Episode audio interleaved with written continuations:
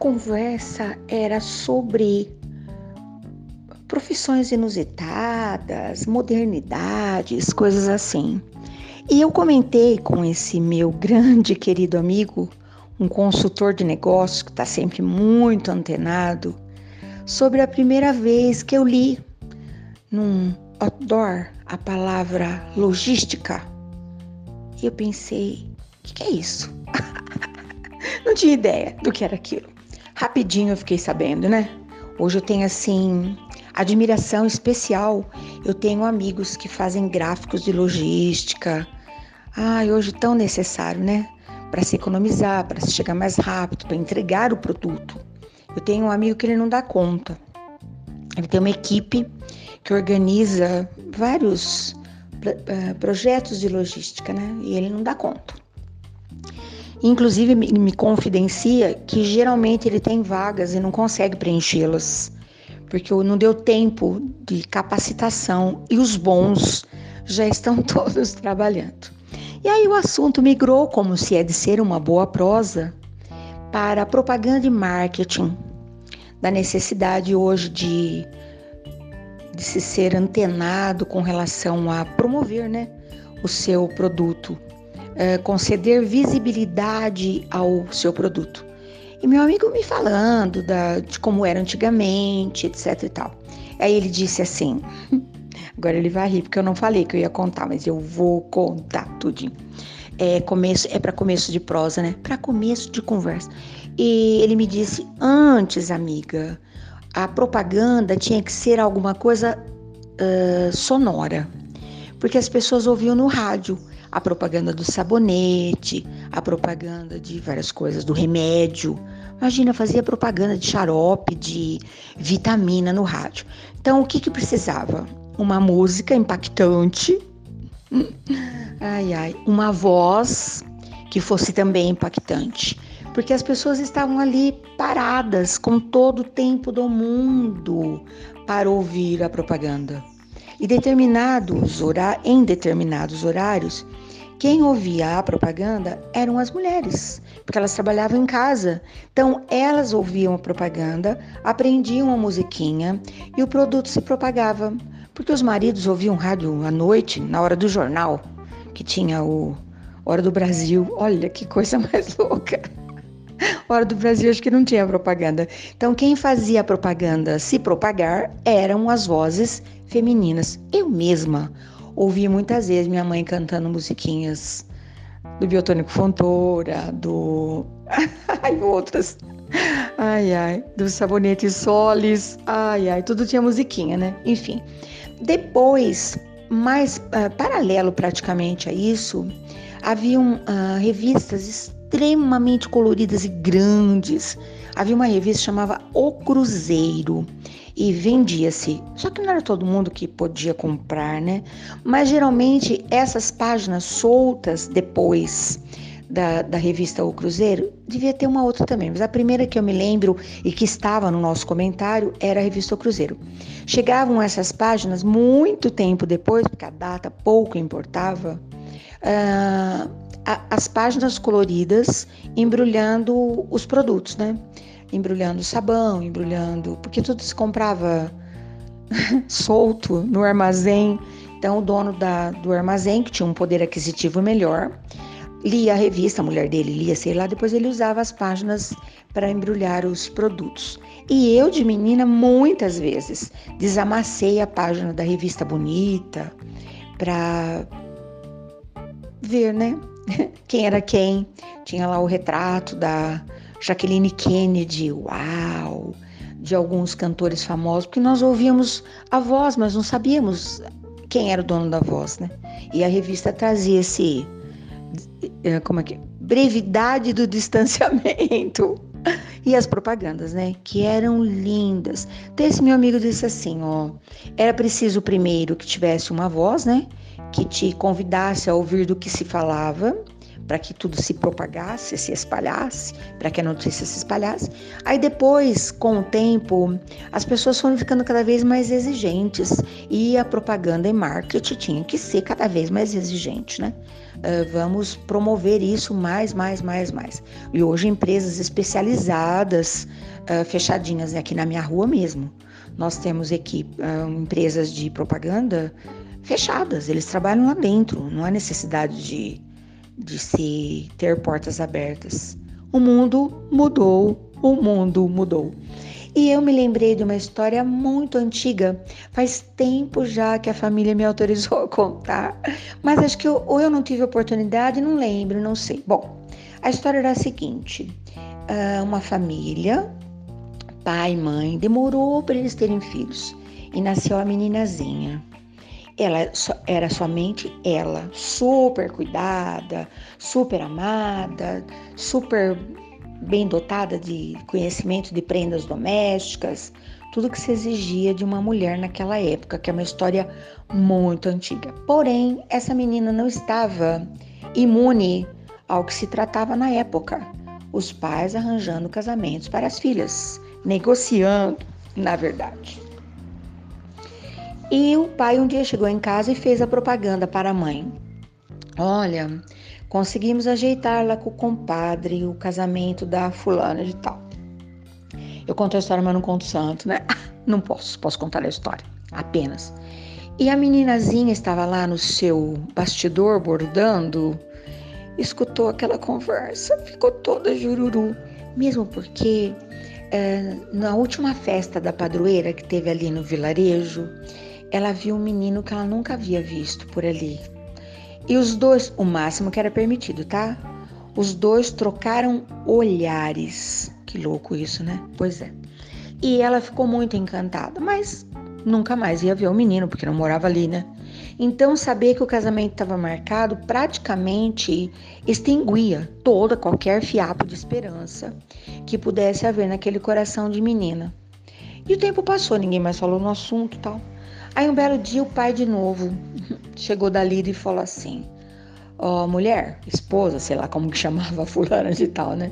Dona fulana, uh, no sábado prepare um jantar caprichado, porque nós uh, trataremos do casamento da fulana de tal. Naquele tempo, por mais louco que possa parecer, vou dar uma pausa aqui, né? A meninazinha geralmente conhecia o noivo no dia do casamento. Tratava-se de tudo sem ouvi-la. Ninguém perguntava, ninguém nada. E era uma questão de obediência, né? Era cultural. Obedecia-se pronto. Sabe o que, que eu fico me perguntando às vezes? Como que podia, né? Eu conheci muitos casamentos que foram contratados dessa maneira.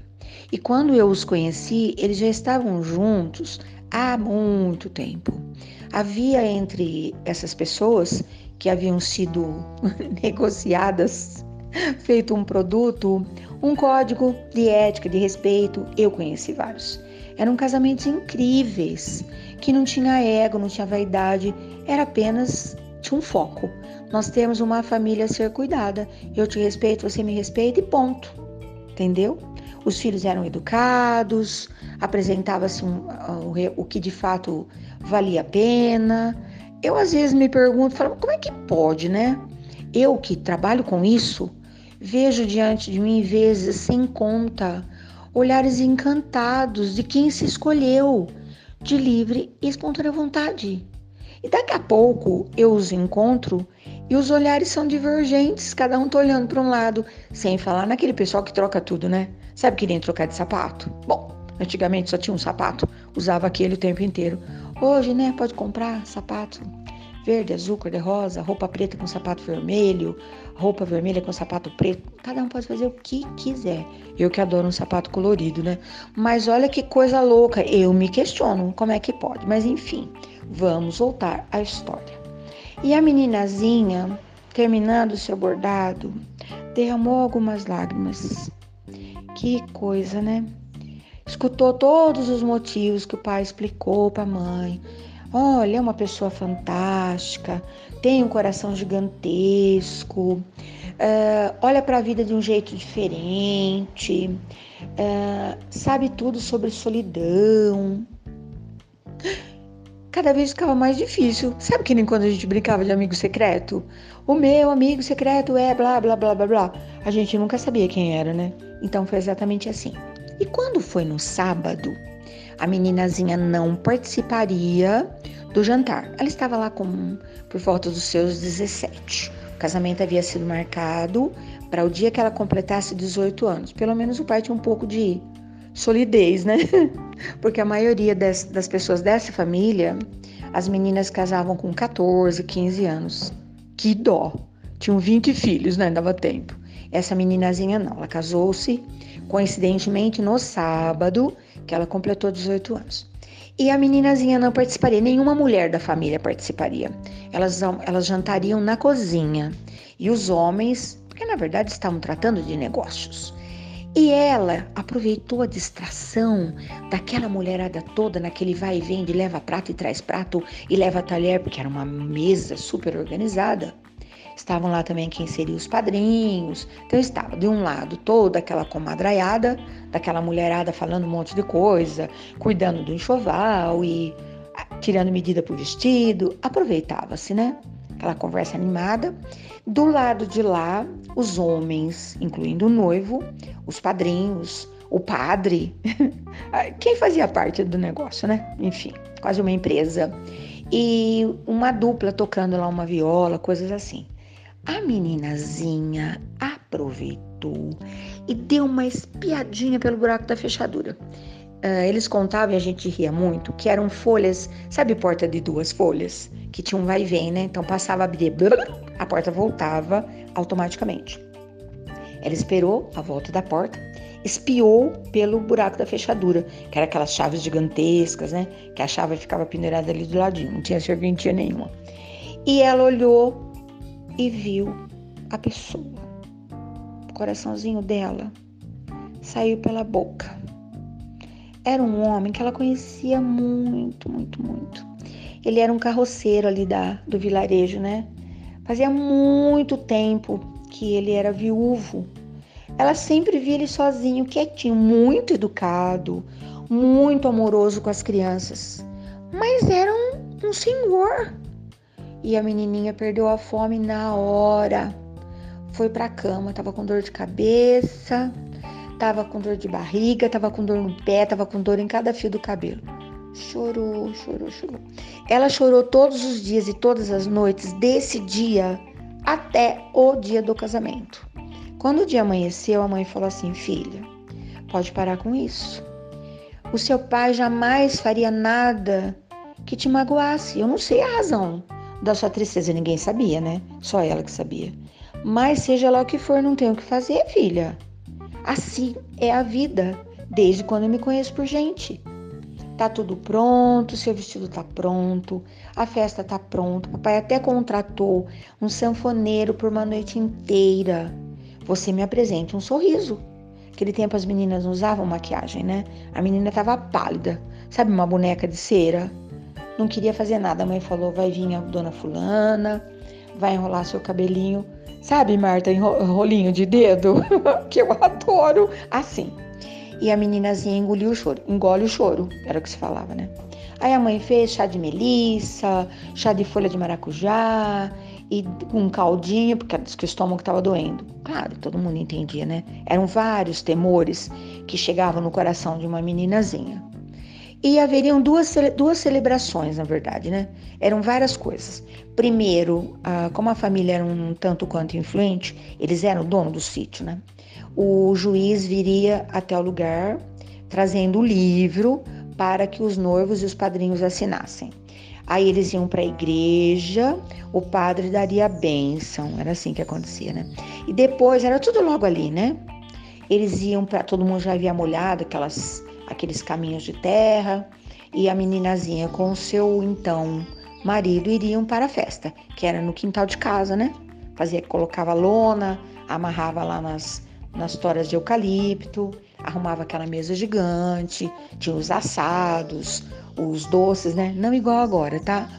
Doce de abóbora, doce de banana, doce de figo em calda, doce de casca de laranja, os licores, aquela uh, cama do jovem casal cheia de presentes que o pessoal trazia. Enfim, um enxoval ali para todo mundo ver que era uma menina muito bem cuidada.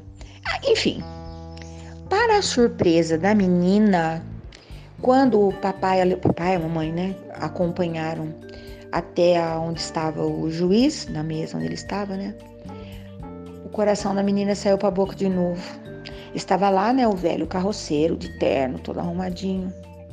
Estava lá também aquele menino lindo que ela havia paquerado, flertado, se encantado no dia da festa da padroeira. Ai, a menina pensou, não. Mas enfim, o que, que é uma ilusão na nossa vida, né? Ela sorriu. Falou, ai, não importa, nem sei lá o que vai ser de mim daqui para frente, mas esse momento eu vou curtir, eu vou celebrar, eu vou festejar. Toda tímida olhava só quando o menino não estava olhando, né? E para sua surpresa, pasmem, quando o juiz falou: ah, venham para cá, os noivos. Não foi o velho carroceiro que se aproximou da bancada da mesa, daquela mesa linda de carvalho que já havia visto tanta assinatura. Foi aquele jovem, ele era o filho do carroceiro. Era ele o noivo. Meu Deus! Não deu nem tempo do coração daquela menina se ajeitar, ficou pulando em cima da bancada. A menina não lembrava nem o nome para poder assinar naquele, naquele livro gigantesco. E aquele menino olhando para ela com aquele olhar, sabe? Ai, hoje eu te escolho para ser a minha amada. Vou oferecer o meu braço, a minha mão, meu colo, meu coração. Ah, fala sério. Mas ela contava vezes sem conta que assinou os papéis, segurou naquele braço, né? Ai, quase que tirou o sapato porque ela queria ir andando mesmo. E foram para a igreja, casaram e dançaram a noite inteira sem trocar uma, uma, pra, uma palavra. A única coisa que eles disseram foi sim diante do juiz e sim diante do padre na igreja. Ai, meu Deus! Ah, e aí ele estendeu aquela mão para dançar com ela e dançou uma valsa, outra valsa, outra valsa. Quando eu quando eu ouvi essa história pela primeira vez, eles já estavam casados fazia muito tempo, mas eles eram apaixonados. Ele era uh, o menino que nasceu uh, no dia que a mãe morreu. morreu. A mãe dele morreu no parto, a esposa do carroceiro. E aquele homem se viu desesperado, ele era um menino ainda quando aconteceu, né? E alguém levou aquele menino para a cidade, para casa de alguém, geralmente era a madrinha, né? E quando ele cresceu, ele foi para um colégio interno. Então ele vinha para o sítio de vez em quando. E numa dessas vezes foi que a meninazinha o, o viu super é, estudado, super cabeça boa, um, o, tudo que o pai fez de propaganda, que ele tinha cabeça, que já tinha sofrido bastante, mas era uma. Era verdade. ele era um jovem velho, né? Tinha pouco. Não era muito tempo, uns cinco anos, acho, mais. A mais do que a meninazinha. E eles contavam essa história. Ela contava o lado dela e ele contava o lado dele. E a gente ria. Uma história bonita, com um final feliz eu resgatei essa história para falar sobre a liberdade que nós temos hoje, né, de escolher o que, onde, onde nós queremos ir, com quem nós queremos estar, uh, onde de fato, né? Nós temos tanta liberdade. E posso te falar uma coisa? Uma liberdade que não está servindo para nada. Porque no tempo que as pessoas escolhiam tudo, praticamente tudo para nós, a gente se contentava e agradecia, sabe por quê? Podia ter sido pior. Hoje que nós escolhemos, mora em nós uma ingratidão tão absurda que cinco minutos depois da nossa escolha, a gente já se arrependeu e já não, já não se recorda mais, né? Então eu digo assim, ó, permita que a vida lhe faça uma generosa propaganda, te contando que a sua vida é fantástica, tá? Faça você também uma propaganda para a sua alma, Ó oh, minha alma que está trancada aí dentro, ó oh, minha mente que não está vendo nada aqui fora. Eu quero estabelecer uma parceria. Tudo que os meus olhos alcançarem, eu vou contar aí para vocês que estão no calabouço secreto da imaginação. A nossa mente não sabe o que está acontecendo aqui fora. As informações chegam via nossos pensamentos. Quer propaganda e marketing melhor do que você mesmo contar para o seu coração, para a sua mente, para o seu planeta pensamento? Quão poderosa e fantástica é a sua vida? Pensa nisso. Quando nós começamos a agradecer, a vida vai ficando tão bonita e tão feliz, porque podia ser pior, não podia? Nós poderíamos ter nascido em outro lugar, nós poderíamos ter uma outra profissão, nós poderíamos ter trilhado outros caminhos. Mas a vida desenhou para nós esse projeto grandioso. Sabe qual, qual seria a alternativa mais encantadora? Encantar-se. Sabe o que estou falando? Apaixone-se pela sua vida, pela sua paisagem, pela sua janela, pelo que seus olhos alcançam. É isso. Hoje eu acordei pensando tudo isso. E quando eu penso, sabe o que eu faço? Boto no podcast, coloco lá no Spotify e coloco aí dentro do seu pensamento, porque eu quero dar aquela remexida básica, sabe assim? Eu quero que você pense com a sua própria cabeça. Que você fique feliz com as possibilidades que a vida te deu. Reforma, transforma, pinta de outra cor, faz qualquer coisa. Entendeu? Bom dia. Boa tarde. Boa noite. Até amanhã.